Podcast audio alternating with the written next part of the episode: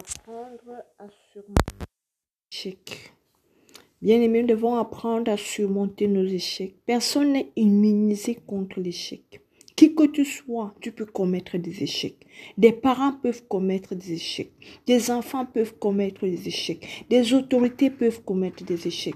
Mais le plus important, c'est quand tu commets un échec, quel est ton comportement? Pierre, par exemple, a renié Jésus trois fois. Il a menti qu'il ne connaissait pas Jésus. Oui, il était face à la mort. Il a dit, je ne connais pas cet homme. Je ne sais pas de quoi vous parlez. Mais le problème, ce ne s'est pas arrêté là. Euh, Judas Iscariote a, trahi Jésus-Christ. Mais au lieu de, surmonter son échec, de reconnaître son erreur, il a préféré aller se pendre. Je viens dire à quelqu'un ce matin,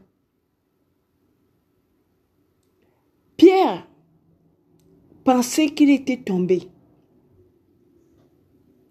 Son échec était lamentable, c'est vrai. Mais le plus important, Pierre se souvient, la Bible dit que Pierre se souvint que Jésus lui avait dit qu'il devait le trahir, qu'il devait le renier. Et il est sorti et il a pleuré amèrement. Ça veut dire qu'il a reconnu ses erreurs. Ça veut dire qu'il a reconnu ses erreurs. Il ne s'est pas isolé comme Judas Iscariote. Il a avoué. Et l'orgueil n'est pas monté en lui. Il a reconnu que, ah oui, Jésus-Christ, c'est vrai, m'avait dit que j'allais le renier. Et voilà, je l'ai renié. Pourtant, j'avais dit non. Il ne s'est pas enorgueilli. Non, il a pleuré amèrement. Il a vécu le deuil de son erreur. Le problème avec nous aujourd'hui, c'est que nous commettons des erreurs. Et quand nous commettons des erreurs, nous sommes découragés. Quand nous commettons des erreurs, nous cherchons toujours la personne que nous allons blâmer. Quand nous commettons des erreurs, au lieu d'aller nous repentir, on ne se repent pas. Au lieu de surmonter nos erreurs, au lieu de surmonter nos échecs, nous allons plutôt nous isoler. Et c'est comme ça que nous rétrogradons, parce qu'on a honte de revenir. Mais Pierre n'a pas eu honte de revenir. Il a continué à marcher avec ses disciples. Il a continué à rester avec ses disciples, tout en sachant qu'il avait renié Jésus. Il n'a pas abandonné. Il avait besoin de soutien des autres. Nous aussi, quand on, on, pêche, nous aussi, quand on commet des erreurs, on ne doit pas s'isoler. On doit rester avec les autres. Même si les autres nous jugent, même si les autres nous regardent mal, c'est pas le problème. Parce que Jésus a dit quoi? Déchargeons sur nous, devons plutôt nous décharger sur Jésus-Christ. Là, il dit, venez à moi, vous qui êtes fatigués, et je vous donnerai du repos. Tu es fatigué parce que tu as commis une erreur. Tu es fatigué parce que tu as connu des échecs. Tu es fatigué parce que tu as des soucis. Tu es fatigué parce que tu...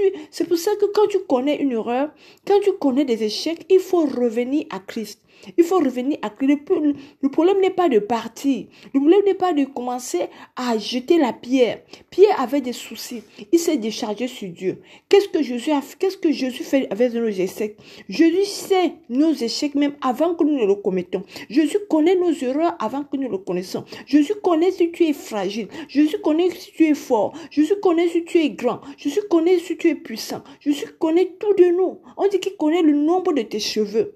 Jésus est toujours vivant.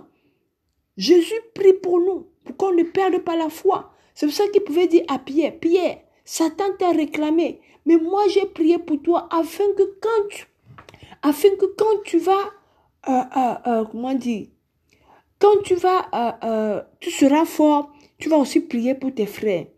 On devait prier les uns pour les autres. Jésus croit en nous, bien-aimés. Il sait qu'on va peut-être tomber, mais il sait qu'on va se relever. C'est vrai qu'on ne peut pas être tensé au-dessus de nos forces. Il, est là pour nous propulser dans notre destinée. Il n'est pas là pour nous, il n'est pas là pour nous, euh, il n'est pas là pour nous, euh, comment dire, pour nous, pour nous lancer la pierre. Il n'est pas là pour dire pourquoi tu as péché. Il connaît que nous sommes des hommes, des êtres humains. C'est dire que tous sont péchés et sont privés de la gloire de Dieu. C'est que la Bible dit que celui qui dit qu'il n'a pas péché fait de Dieu un menteur. Parce que nous sommes tous des pécheurs. Nous avons péché d'une manière ou d'une autre. Mais le plus important, qu'est-ce que nous faisons après avoir péché? Est-ce que nous nous repentons sincèrement? David avait tué le, le, mari de, de parce qu'il a pris Bathsheba comme sa, sa concubine.